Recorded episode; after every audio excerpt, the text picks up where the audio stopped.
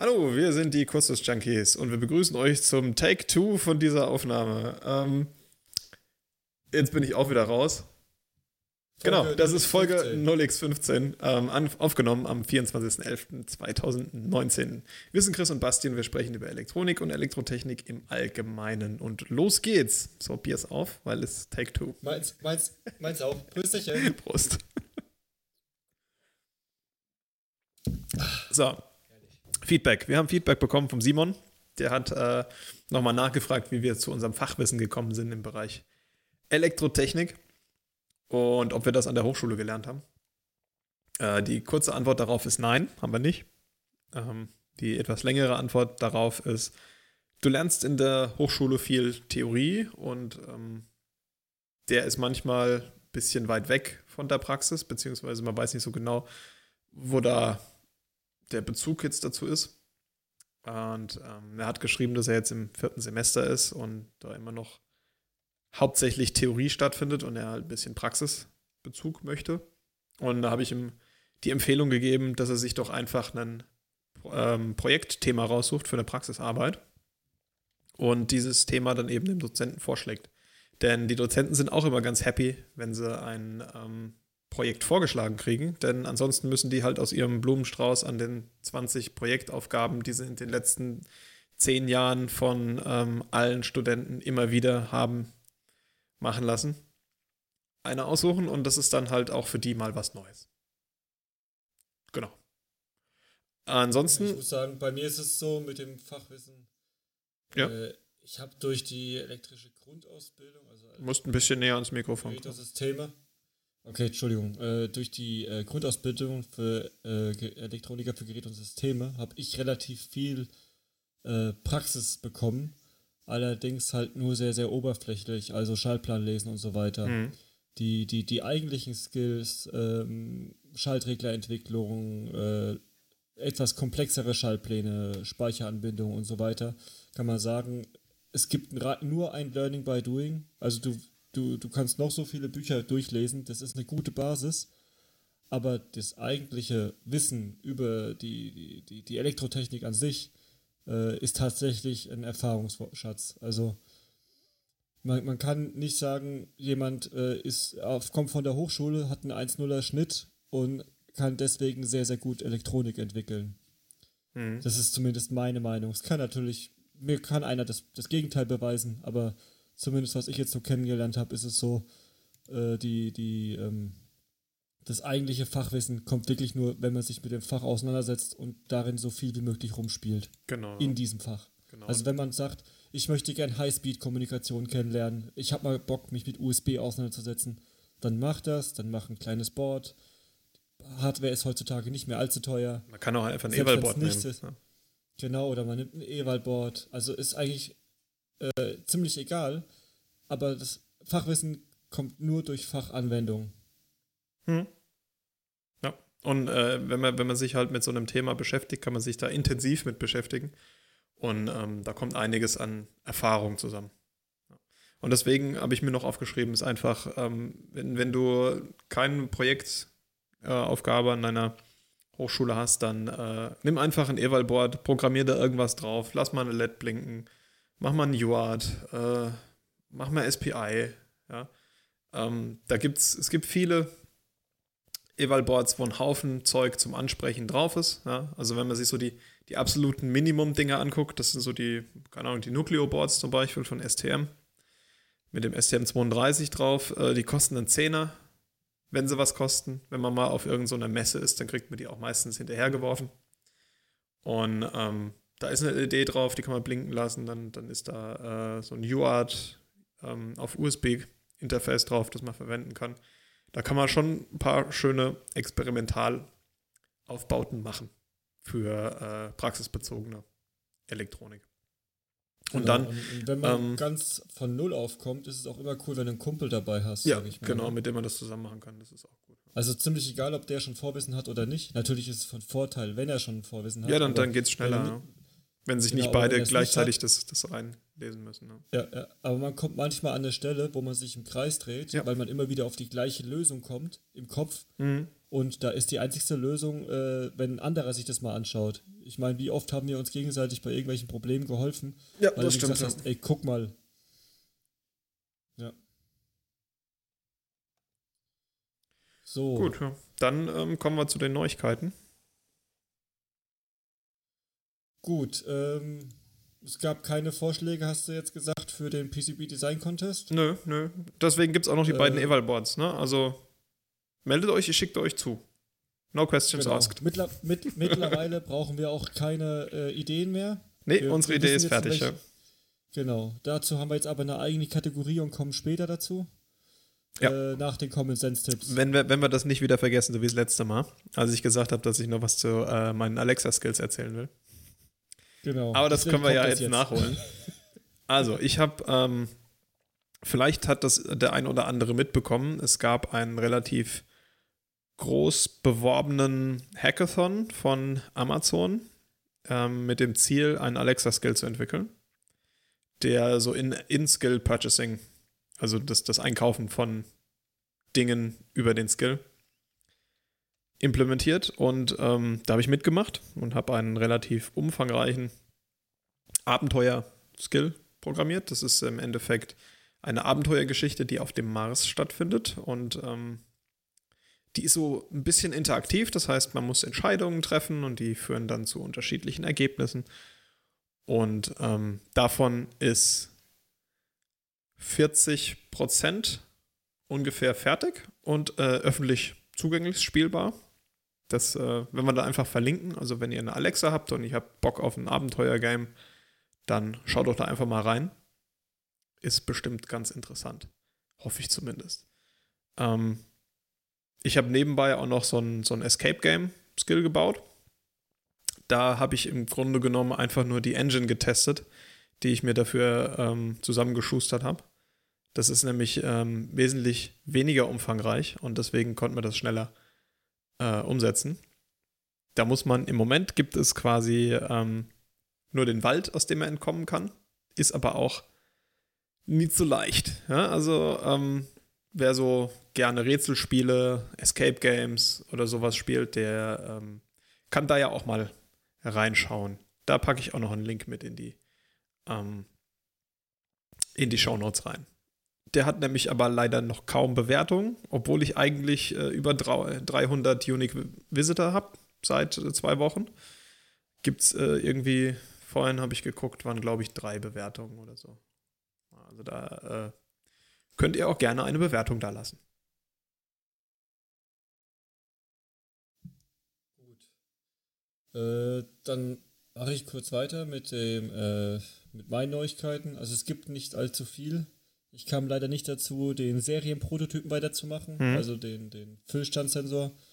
Hab das aber, wie gesagt, ganz fest auf der Agenda. Also es, die nächsten ein, zwei, drei Folgen wird es gelöst sein. Mhm. Ähm, ansonsten hat ein Kollege, der hat eine CNC-Fräse, mit dem, äh, dem, dem helfe ich immer mal wieder bei elektrotechnischen Grundfragen aus und so weiter. Und der hat aktuell, also das Problem kann man nicht sagen, weil es gibt ja Lösungen dafür, aber die sind sehr teuer. Er will einen Taster haben, um das Modell, was er da ertastet, neu äh, in, die, in die Fräse rein zu lernen. Das ist quasi, wenn man ein, ein, ein Werkstück von zwei Seiten bearbeiten muss oder so. Also wenn man es rumdreht. Äh, ist, genau, ist immer Mhm. ganz wichtig. Oder wenn man generell wissen will, wo steht mein Werkzeug äh, äh, zur Fräse selbst. Mhm. Und da will er einen Taster haben. Und äh, dann haben, hat er geschaut und äh, die beginnen so bei 100 Euro, sind allerdings kabelgebunden und kabellose Geräte gibt es relativ wenige. Und da bin ich gerade dran, so ein, so ein, so- also es ist sehr rudimentär, nur ein Interface, äh, Taster ausgelöst, ähm, LED leuchtet und dieses Signal werde ich dann kabellos übermitteln. Eventuell packe ich das auch hier in den Podcast, äh, in den Podcast schon, in den, äh, in den Blog rein, weiß ich aber noch nicht sicher, weil es eigentlich nicht allzu weltbewegendes ist. Hm. Genau, und das ist das, was ich gerade in letzter Zeit mache. Und mal wieder ein neues Projekt, was soll's. Man hilft doch Freunden immer gerne aus. Das stimmt, ja. Ja, ich bin äh, immer noch an meinem Smartwatch-Projekt. Da habe ich jetzt in äh, den letzten Tagen ein bisschen noch im Code rumgearbeitet und äh, da ist mir ein Fehler aufgefallen, weshalb ich äh, die ganze Zeit das ähm, Update-Pattern nicht, up, nicht richtig updaten konnte. Also nochmal ganz von vorne angefangen. Das ist ja ähm, ein E-Paper-Display. Und dieses E-Paper-Display funktioniert ja so, das haben wir relativ am Anfang von unserem Podcast schon mal beschrieben, dass da ähm, eben Farbpartikel hin und her geschoben werden. Und ähm, damit die in der richtigen Geschwindigkeit und in der richtigen Ebene zur Ruhe kommen, gibt es da so verschiedene Patterns, die ähm, an den Flächen, die vorne und hinten auf diesem Paper aufgebracht sind, ähm, ein elektrisches Feld erzeugen. Jetzt weiß ich nicht mehr, wie der Satz angefangen hat. Auf jeden Fall, äh, da muss ein elektrisches Feld hin. Die Partikel bewegen sich vorwärts, rückwärts äh, auf der Ebene und sind dann eben sichtbar oder nicht sichtbar. Und ähm, das funktioniert in dem Controller folgendermaßen, dass wir da eine Lookup-Table haben und dann mit einer bestimmten Frequenz verschiedene Spannungen verschieden lang an verschiedenen Bereichen von diesem Display anlegt. Und ähm, das standardmäßige Update-Pattern dauert so drei Sekunden ungefähr, bis das durch ist. Und ähm, das wären drei Sekunden, wo die Uhr einen relativ hohen Stromverbrauch hat, was dann ähm, pro Stunde natürlich, wenn man jede Minute updatet, äh, relativ viel Strom verbraucht oder relativ viel Energie verbraucht, ähm, sodass die Batterie schneller leer wird. Ziel ist es, das Ganze ähm, ähnlich wie bei so einem Amazon Kindle auf unter einer Sekunde, unter einer halben Sekunde Update-Zeit zu bringen und dann eben diese Energie einzusparen, sodass die Batterie noch ein bisschen länger hält. Ähm, der Fehler war, dass äh, die SPI-Pakete entweder mit einem extra Pin als Command oder als Data ähm, geflaggt werden. Und ich habe äh, vergessen, dass ich äh, den Pin ziehen muss, dass ich ein Command setze und habe dann quasi das Kommando und die Daten als Daten übertragen und das hat dann dem Display halt einfach, der hat dann gesagt, so, pff, ja, was weiß ich, was das jetzt ist. Ne? Und deswegen hat das nicht funktioniert. Aber das ähm, habe ich jetzt gelöst und ähm, ich kann jetzt zumindest diese Update-Patterns bearbeiten. Ich habe aber noch keins gefunden, das funktioniert. Also im Moment ähm, macht das Display einmal weiß, einmal schwarz und dann ist es schwarz. also da das ist. Nach äh, zu lange. Ja, das ist aber eher so Blick, Blick, fertig. Also die, die Geschwindigkeit ist schon so, wie ich sie gerne hätte. Ne? Aber ähm, jetzt muss ich mal gucken, ob ich da vielleicht die Spannung noch ein bisschen runterziehen muss. Ja, zumindest hast du es da schnell resettet, ne? Also. Äh, ja, ja, es ist schnell, schnell dunkel, ja. Wenn es das initiale Reset-Dings ist, ja. das ist ja schon mal gar nicht so verkehrt. Das, das, das ist richtig, ja. Ähm, dann habe ich noch ein Problem mit dem I2C-Bus. Da äh, habe ich das letzte Mal ja schon gesagt, dass ähm, ich mir da die Signale nochmal angucken muss. Da bin ich noch nicht dazu gekommen. Ähm, wenn ich mit dem, mit dem Controller drauf gucke auf den Bus, dann äh, sehe ich circa 50 Devices.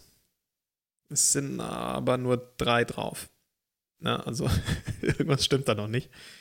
Deswegen ähm, musste ich mir da das elektrische Signal nochmal genauer anschauen. Was da jetzt so los ist an der Stelle. Ich habe aber noch zwei zusätzliche Boards bestückt. Die sind ähm, heute aus dem Lötofen gekommen und äh, deswegen noch nicht in Betrieb genommen. Mal schauen. Gerade vorhin hochge hochgeholt aus dem Keller und ähm, muss die nachher mal an den Computer hängen, gucken, ob die funktionieren. Und dann gäbe es drei Smartwatches. So der Plan. Und dann kann ich mal dem Kollegen mit der CNC-Fräse eine Uhr geben und er soll mir mal ein schönes Gehäuse draus machen. Weil die, die ich so im CAD bastel mit äh, 3D-Drucker, die sind alle eher so meh.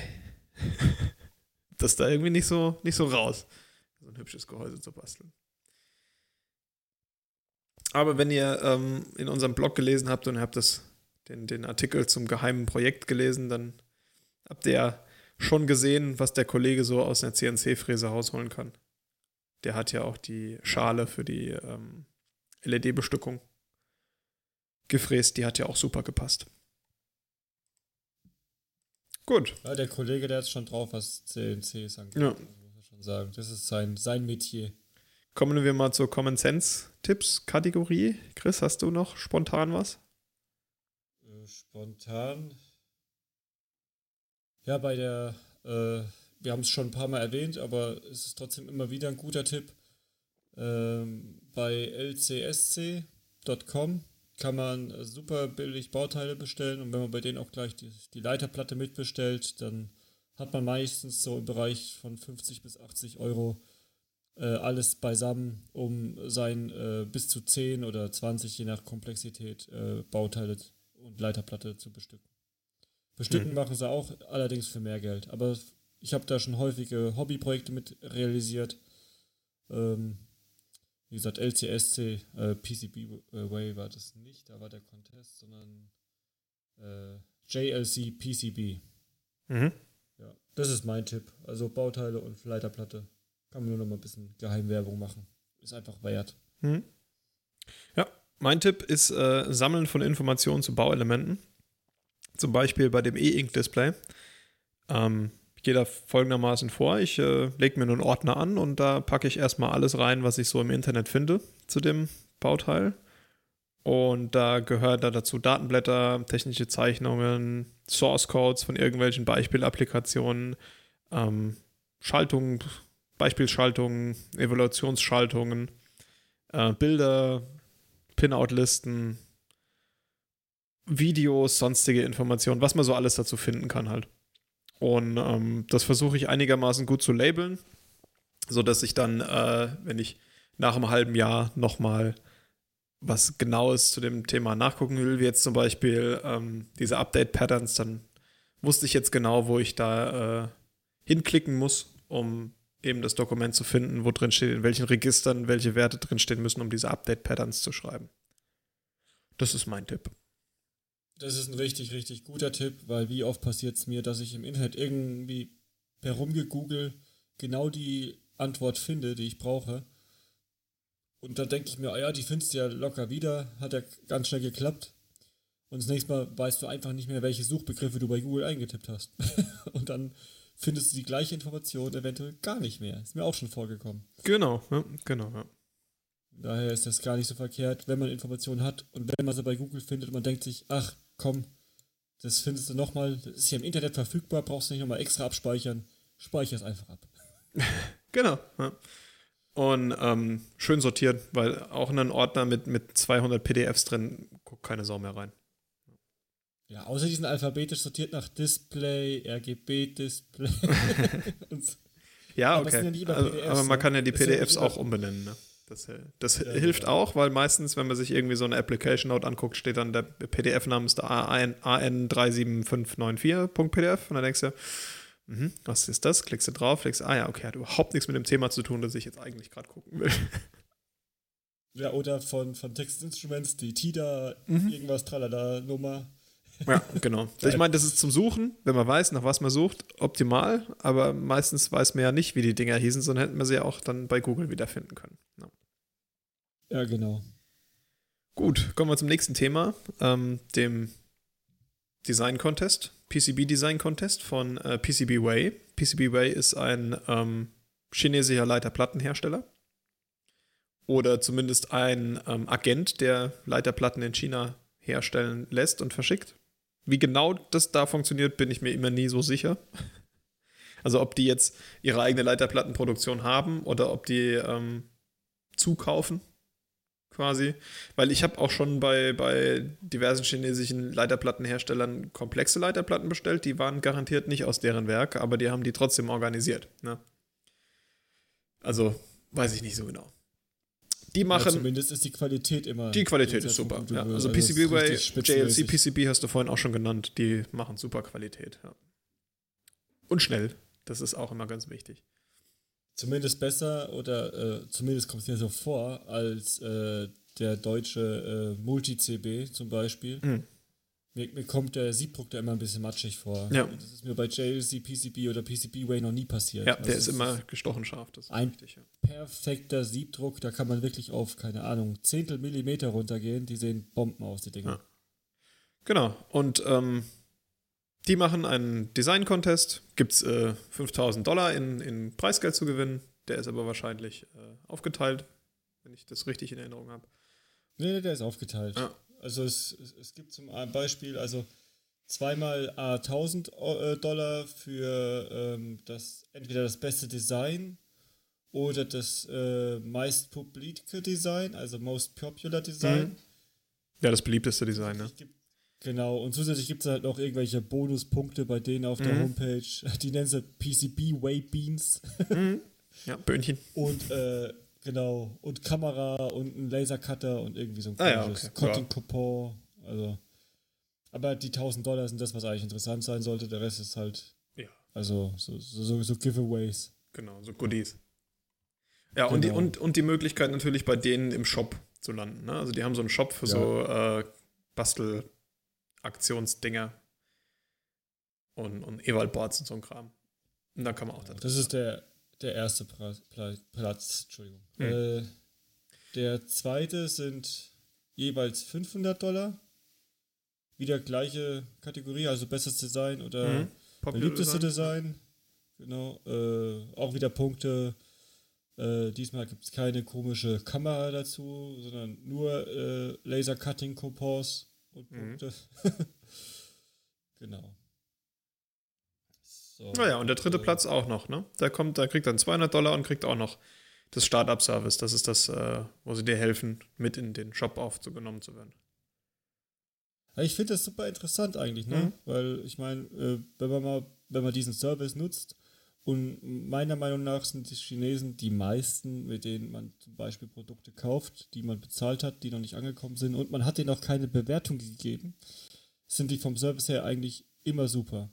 also wesentlich schneller, zumindest kommt es mir so vor, wie die Standard, äh, äh, keine Ahnung.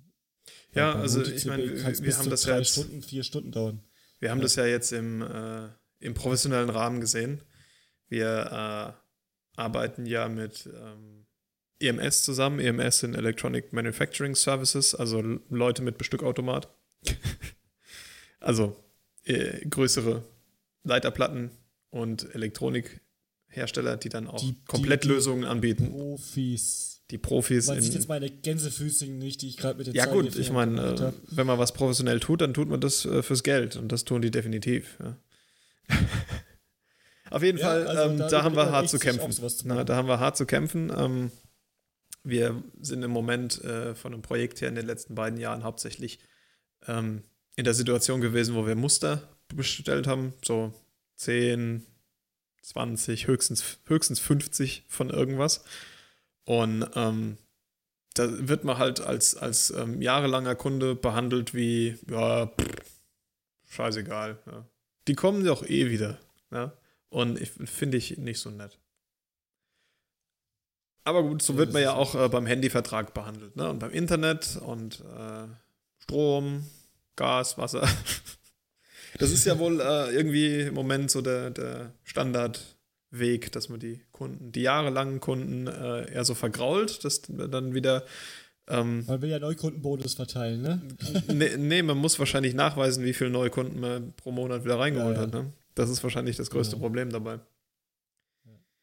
Aber, Aber ist ein bisschen abgedriftet. Ist immer ein bisschen, bisschen abgewichen. Wir sind äh, immer noch bei dem Design-Contest. Ähm, genau. Der läuft bis zum genau. 25.04. So. Genau. Und, Und äh, ähm, äh, Ideen brauchen wir erstmal keine mehr. Genau. Unsere Idee.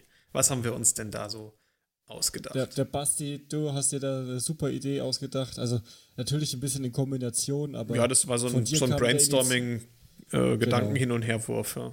Wir haben uns zu dritt gegenseitig Sachen ins Gesicht geschrien, bis dann die beste Idee hängen geblieben ist, über, auf die wir immer wieder zurückgekommen sind. Mhm. Äh, das wird ein äh, Spielfeld analog Siedler. Das hatten wir auch letztes Mal schon kurz erwähnt, glaube ich. Aber es Gut ist halt möglich, halt einfach ja. die beste Idee gewesen damals. Äh, es wird hexagonales Spielfeld. Ähm, wir haben vor, die Kanten mit Magneten zu kontaktieren, also dass die aneinander halten. Und dann baut man sich quasi mit den Hexagons sein Spielfeld auf. Das sind alles kleine Leiterplatten. Mhm. Äh, und äh, das war dann so, dass ich in regelmäßigen Abständen dann nach Prozessoren, also nach äh, Prozessoren ist übertrieben, nach Mikrocontroller und so weiter gesucht habe, nach äh, Speicher und dann irgendwann sind wir auf ein Display gekommen, die sind ja auch gar nicht mehr so teuer. Ja, und äh, dann haben wir, habe ich Bastis Idee mit ihm zusammen, also Basti hat immer nur so ich sag jetzt mal, als Manager fungiert. Und ich war so der, der, der Arbeitersklave, das Bienchen. ich habe immer nur gesagt, das muss billiger werden. Genau, oder, oder, oder das ist das muss, das muss mehr, so das muss mehr blinkende Lämpchen haben und es muss billiger werden. Genau. Und das, also geht, geht das nicht anders und geht das nicht billiger? Auf jeden Fall, ähm, dadurch sind wir dann so relativ schnell durch Preisdruck zur Bauteilauswahl gekommen. Und ähm, es wird wohl drei Teils geben. Also drei verschiedene Sorten. Ne? Genau, Teils genannt. Ähm, es wird ein Connector-Teil geben. Da wird ein Bluetooth und WLAN wahrscheinlich drauf sein. Das ist noch nicht fertig, das Ding, aber es ist. Äh, es, es, wird irgendeine Art der kabellosen Handykommunikation ermöglichen. Wahrscheinlich mit so einem ESP32-Modul, ne? Ja, wahrscheinlich. Ja, das meine, ist am äh, einfachsten, hast, ne? Genau, du hast Arduino-Erfahrung äh, und Bluetooth ist sowieso. Von daher, Schuster, bleib bei deinen Sohlen oder wie heißt das, ne? Leisten. Machen wir das, was ja. wir leisten. Bleib, bleib bei dem, was wir kennen, ja, genau. Mhm. Dann wird es ein Teil geben, das ist das, was jetzt schon fertig ist und das ist auch schon bestellt und die Bauteile dafür sind zum Teil bestellt. Ähm, wir haben es User-Teil genannt, also das ist das Teil für die User erstmal. Idee war deswegen, weil äh, es ist 1,3 Zoll Display drauf und äh, sechs kapazitive Buttons, jeweils an den sechs Ecken. Das heißt, so nach Kanten, in welche Richtung laufen. Oder? Die sind an den Kanten. Ja, Kanten. Ja. ja, an den Kanten. Und ähm, das Display ist ein relativ cooles äh, Display. Es ist ein, ein, ein E-Paper, äh, ein IPS-Display. Ähm, 1,3 Zoll. Ähm, mit einer, ich habe mal hingeschrieben, Retina-Auflösung. Copyright by Apple, glaube ich. also es ist äh, 260 ppi, das ist schon. Das ist schon, das sind, sind, sind schon Mini-Pixel. Ja. Genau, also es ist schon fast mit den Handys vergleichbar und sehr, sehr schön anzusehen, denke ich mal, wenn wir das dann später realisiert ja. haben. Und die, das IPS ermöglicht dann auch eine sehr hohe Blickwinkelstabilität. Das heißt, wenn man das dann flach auf dem Tisch hat, da muss man, das muss man halt bedenken, ne? wenn man da ein TFT hinlegt, kann es sein, dass man von der Seite drauf guckt und man sieht nur schwarz oder grau oder fast mhm. gar nichts. Ja, oder Falschfarben. Genau, und es ist eine RGB-LED drauf, auf der Unterseite allerdings äh, für Informationswiedergabe. Die ist weniger für, für den Spieler, also nicht für den User, sondern dafür ist das Display gedacht. Und es soll noch ein drittes Teil geben, eventuell. Da habe ich hingeschrieben, außer das Displayteil bleibt billiger. äh, es, die Idee ist noch vom Basti gewesen, ähm, das komplette Teil einfach mit RGB-LEDs voll zu knallen und dann darauf so grob pixelig mäßig anzuzeigen, hier ist ein Baum oder, oder hier, ist, hier ist viel Grün, das heißt, äh, man, man kann da irgendwas abbauen oder irgendwie sowas, ja. Das als, genau, das als Anzeigemedium zu nutzen. Aber wie gesagt, wenn das Display-Teil billiger bleibt und das Display ist super billig und die RGB-LEDs sind es nicht wirklich, dann äh, werden wir vielleicht auch bei dem Display-Teil bleiben und einfach das Ding vollschmeißen mit Displays. Was soll's, ja? Hm. Also, wenn es billiger ist, dann ermöglicht es uns auch viel mehr Anzeigemöglichkeit. Das stimmt, ja. Genau.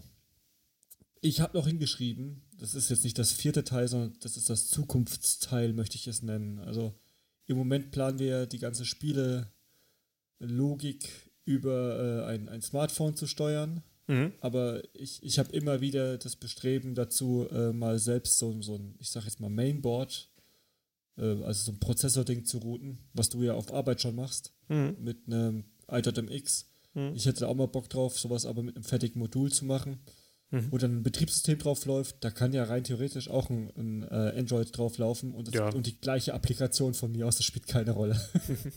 aber, aber so, dass es halt einfach, dass man kein Handy braucht, mhm. sondern du kannst dann das Ding später komplett auf den Tisch packen und keiner muss jetzt sein Handy rausgraben und es läuft einfach. Mhm. Genau. Ja, eine gute Idee. Und ähm, da gibt es jetzt auch schon ein paar technische Überlegungen zur Umsetzung. Wir haben ja ähm, gesagt, wir haben hexagonale Tiles und auf dem Teil ist ein Display und ein ähm, Mikrocontroller irgendeiner Art und ähm, diese Cup-Touch-Buttons. Und ähm, jetzt ist halt dann die Frage, wie komme ich, wie bekomme ich die Informationen von der Eingabe von so einem Cup-Touch-Button oder was das Display anzeigen soll oder und so weiter und so fort. Wie, wie bekomme ich die von A nach B? Also von unserem Handy, beziehungsweise dann dem Teil mit dem ähm, WLAN oder BLE-Knoten zu dem Teil mit dem Display. Und ähm, da habe ich mir ein, ähm, ein Routing-System überlegt, wie anhand von den ähm, sechs äh, UARTs, die wir verpacken. Also wir machen quasi an den Kanten von den Tiles Spannungsübergabe und eine UART-Übergabe. Das heißt, wir haben eine direkte Verbindung über diese Kante zu dem nächsten Teil.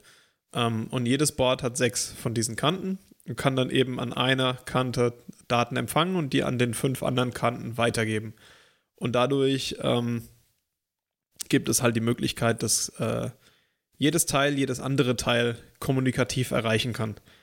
Und das äh, passiert über ein Routing-System. Ähm, da bin ich gerade noch dabei, dass das in die finale Designphase zu bringen. Also im Moment ist es so, dass ich quasi entweder ein Broadcast-Routing machen kann und dann wird halt das Paket ähnlich wie bei einem Ethernet-Hub an dem einen Port empfangen und an allen anderen Ports rausgelassen. Oder ich kann es so machen, dass ich ähm, dem Paket eine spezielle Adresse gebe und die Adresse, die Routing-Adresse ist immer eine genaue, ein genauer Pfad, das, den das Paket nehmen soll und ähm, wird quasi von dem Teil dynamisch erweitert oder reduziert, je nachdem. Äh, und zwar um die Kante, über die es laufen soll. Das heißt, es, es gibt dann jetzt quasi ein Datenpaket, das hat äh, die Adresse 1345 5. Und ähm, dann muss es halt an dem aktuellen Teil an Port 1 raus, an dem nächsten an Port 3, an dem darauffolgenden an Port 4 und am letzten an Port 5 und dann ist es am Ziel. Ja? Und ähm, beim Weitergeben dieser Pakete werden dann einfach diese, die, ich habe das jetzt an Port 1 weitergereicht, also schneide ich das quasi ab und dann kann der nächste ähm, dann direkt auch vorne an der Paketadresse ablesen, wo soll es denn hin? Bis es dann halt äh, ohne Paketadresse ankommt und dadurch dann quasi gekennzeichnet ist, okay, das Paket ist für mich. Und ähm, da bin ich mal gespannt, wie gut es funktioniert. Die Idee ist auf jeden Fall super. Ähm, das war übrigens auch eine der Haupteinschränkungen, muss man ganz klar sagen, mhm.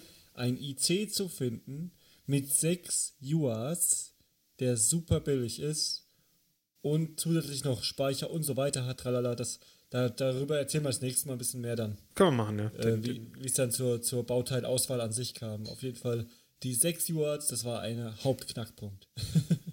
ja, das war schon nicht leicht, ja. Ja.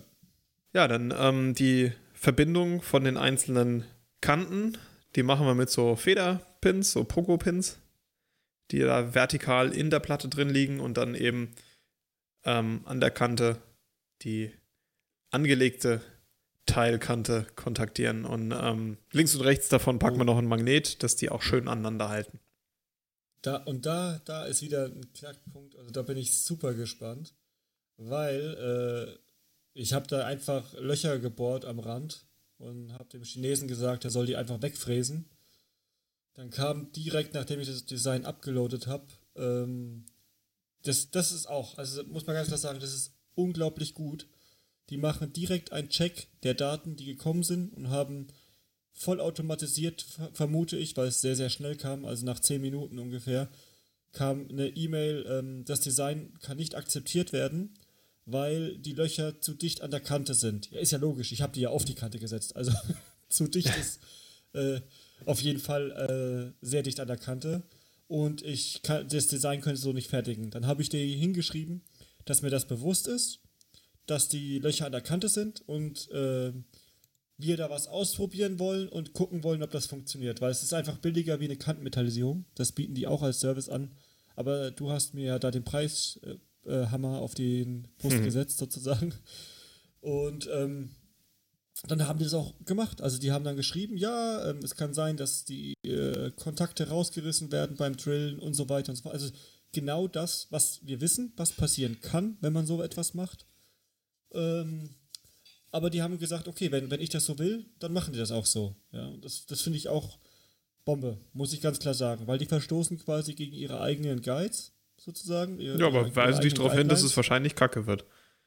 Genau, aber das macht ein Deutscher nicht. Nee. Äh, die Deutschen sagen, die schicken dir das einfach. nee, die schicken dir das einfach. Ja, oder, oder, die machen es einfach, genau. Und, und, und dann hast du kaputte Platten auf dem Tisch eventuell ja. und wolltest das gar nicht. Ja, ja die oh, fragen immer zurück. Ja. Ich habe, ich habe, äh, das, das ist eine schöne Anekdote von ähm, PCBWay.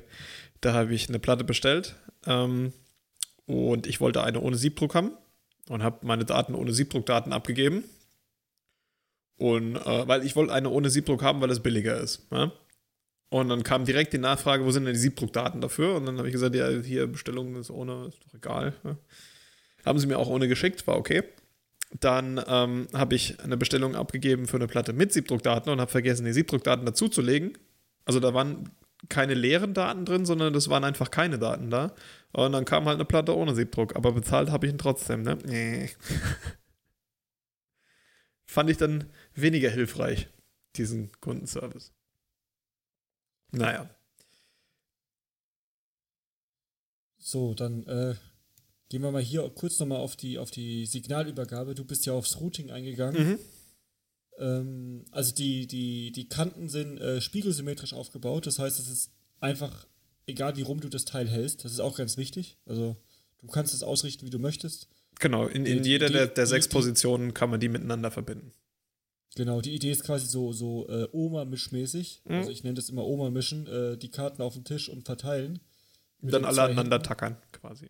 Und, und wenn das so funktioniert, das wäre ja genial. Glaube ich zwar nicht, weil die Magneten nicht stark genug sind, weil die relativ klein sind, aber so in der Art halt, ne? Ja, also dass man quasi genau. das Spielfeld dynamisch vor Spielbeginn aufbaut man kann sich natürlich auch einen Spielmodus vorstellen, wo man die äh, Teils dann während dem Spielverlauf dazulegt, quasi wie so ein Dungeon-Spiel oder so. Ja? Das ist alles äh, frei. Das ist ja quasi eine Spielplattform. Ja, das ist ja die Idee hinten. Ja, und jetzt ist, es ist nämlich auch noch wichtig, dass wir jetzt äh, noch dazu sagen, dass wir nicht wissen, was genau, also wie genau das Spiel jetzt aussieht, dass wir darauf spielen wollen, das erste. Ähm, da müssen wir uns auch noch Gedanken zu machen. Ich habe so überlegt, zum Testen ein popliges 4 gewinnt. Wie stellst du dir das vor? Ist das so die Teils, ja, du, Teils legst und dann erst äh, rote und dann gelbe oder was? Ja, du, du, du legst die Teils hin und dann definierst du unten. Ja. Und dann abwechselnd draufdrücken und dann kommt von oben der Stein eventuell so rein. Okay. Das ist einfach ein zwei, zweifarbiges Display, grün und rot oder was? Aha. Und und fertig ist. Also es ist, ja. ist, ich sag ich mal, zur Software in Betriebnahme relativ simpel. Es setzt nur voraus, dass alle Teils ähm, schön miteinander verbunden sind. Und mhm. das ist halt das, dieses dynamische Routing. Das, das wird da ein bisschen tricky, aber das ist sowieso der Knackpunkt von allem. Dass wir rausfinden, wo liegen die Teils ja, in dem das, Feld. Das, weil das, wir alle. Das Aufbauen von diesem Routing-Zweig, das wird schwieriger. Genau, genau. Ah, schauen wir Und das wäre quasi meine, meine Idee. Ich habe zehn Stück geholt, das heißt, wir können ein Feld von 3x3 machen, das heißt, es wird nicht vier gewinnt, sondern zwei gewinnt. oder Tic-Tac-Toe oder so. Irgend sowas. Ja. ja, gut, es ist halt mit Hexagons auch ein bisschen schwierig zu legen dann, ne? Nö, das geht. Du kannst locker so ein, so ein du, du musst ja nicht alle miteinander verbinden. Ja, ja, klar. Ja, schauen Du kannst ja Sachen leer lassen und so weiter. Also die Idee ist quasi. Ah, ja, stimmt. Du kannst, du kannst so ein, so ein, so ein Drei-Gewinn in jede Richtung machen, ne? Ja, genau, genau. Also wie gesagt, oder Tic-Tac-Toe halt, ja. ne? Das ist ja naja. ein drei gewinnt. Lassen wir uns, lassen wir uns mal überraschen. Ne? Spielideen habe ich ohne Ende im Kopf. Sehr gut. Die Sehr müsst gut. ihr nur alle umsetzen. du und der Rafa. Sehr gut, ja. Schön. Ähm, insofern, da werdet ihr die nächste Woche auch noch, äh, nächste, nächste Mal auch noch ein bisschen was zu hören zu dem Thema und wahrscheinlich auch sehen auf dem Blog. Weil äh, wenn die Platten da sind und es ist mal was draufgelötet und es leuchtet mal ein bisschen was, dann kann man das ja durchaus fotografieren und hochladen. Ähm, kommen wir zum Chip der Woche? Oder hast du noch was zu dem? Nö, das, ich habe es gerade durchgestrichen und geschrieben, ah. next. Okay, gut. Dann ähm, habe ich jetzt einen Chip der Woche rausgesucht und zwar ist das der ähm, CSD 13380F3 das ist ein NexFET von TI, ein MOSFET. Der äh, hat 12 Volt fest ist der und kann äh, 3,6 Ampere Endkanal. Ähm, ist 0,7 mal 0,6 Millimeter groß. Mi Millimeter. Ne? Also 3,6 Ampere in weniger als einem Quadratmillimeter. Das Ding hat einen integrierten Gate-Widerstand. Den kann man sich auch sparen draußen. Und der schaltet ab 1,8 Volt ähm, Gate Source. Und der Threshold davon liegt bei 0,85. Das heißt, das ist also halt. das teilt Das ist halt. Logic Level und Power und klein und Genau. irre, irre. Das Ding ist äh, die, die äh, Halbleiterantwort auf die Verkleinerung der Widerstände. Ja, ja, genau, ja, genau. Und das Ding kostet halt einfach mal 5 Cent. Das ist echt phänomenal. Also 0,7 mal 0, ich meine, klar, das ist was für eine rein hochautomatisierte Bestückung. Ja, Das natürlich. Man mit der Hand Natürlich, ja, also das- unmöglich drauf. Das ist ganz klar. Ja, also das, das ist nichts für, ich, ich komme da mit meinem Lötkolben, ne? Aber Genau. äh, faszinierend, das Und Ding. die, die Gate-Widerstände auch integriert, das Ja. ist relativ interessant, weil viele, viele, viele Designs eigentlich mittlerweile gar nicht mehr äh, Gate-Widerstände voraussetzen, sage ich mal, sondern die machen das ja mit Stromquellen intern. genau. Aber das Teil ist, denke ich mal, dafür gemacht, mit die integrierten Gate-Widerstände, um Dass das man da direkt- Controller anzusteuern. Genau, dass man da direkt mit dem Und die IO-Pin dran kann. genau, die haben keine Stromquelle, die wenigsten zumindest. Es gibt ja wieder Ausnahmen, aber generell kann man sagen, Genau. die meisten Mikrocontroller äh, haben Spannungsquellen innen drin und äh, Ja. sind nicht stromlimitiert. Von daher unglaublich geil. Das Ding ist genau für diesen Markt gemacht, wo man dem Mikrocontroller nochmal ein bisschen mehr extra am Ausgang geben möchte. Genau. Also das ist, ich habe ich hab die gesehen und habe gedacht, boah, geil. ja, ich, ich, ich höre die gerade zum ersten Mal. Ja, müssen wir unserem TI-Vertreter mal auf die Finger hauen und sagen, warum hast du uns das nicht erzählt? Warum mussten wir das Genau, warum übers hast du Internet das nicht finden? erzählt? Als du das letzte Mal da warst und gesagt hast, es gibt Neuigkeiten und erzählt uns schon wieder was über die gleichen Schaltregler, die wir schon alle kennen. Schön. Ähm, So, dann war's das, würde ich sagen. genau, okay, dann. Das waren die Kurzschluss-Junkies. Ihr findet uns unter kurzschlussjunkies.de, äh, geschrieben mit IE. Hast du zwar weggelöscht, erzähle ich trotzdem. Wir sind auch auf Spotify oder iTunes zu finden. Wir freuen uns über Feedback als Kommentar auf der Webseite, auf Twitter at Platinmacher oder at TheBrutzler oder schickt uns eine E-Mail an feedback at. Wenn ihr Interesse habt, euch mit uns zu unterhalten, sei es über Elektronik oder andere Themen, dann schreibt uns doch einfach ebenfalls. Wir sind immer interessiert, uns mit euch zu unterhalten. Tschüsschen. Ciao.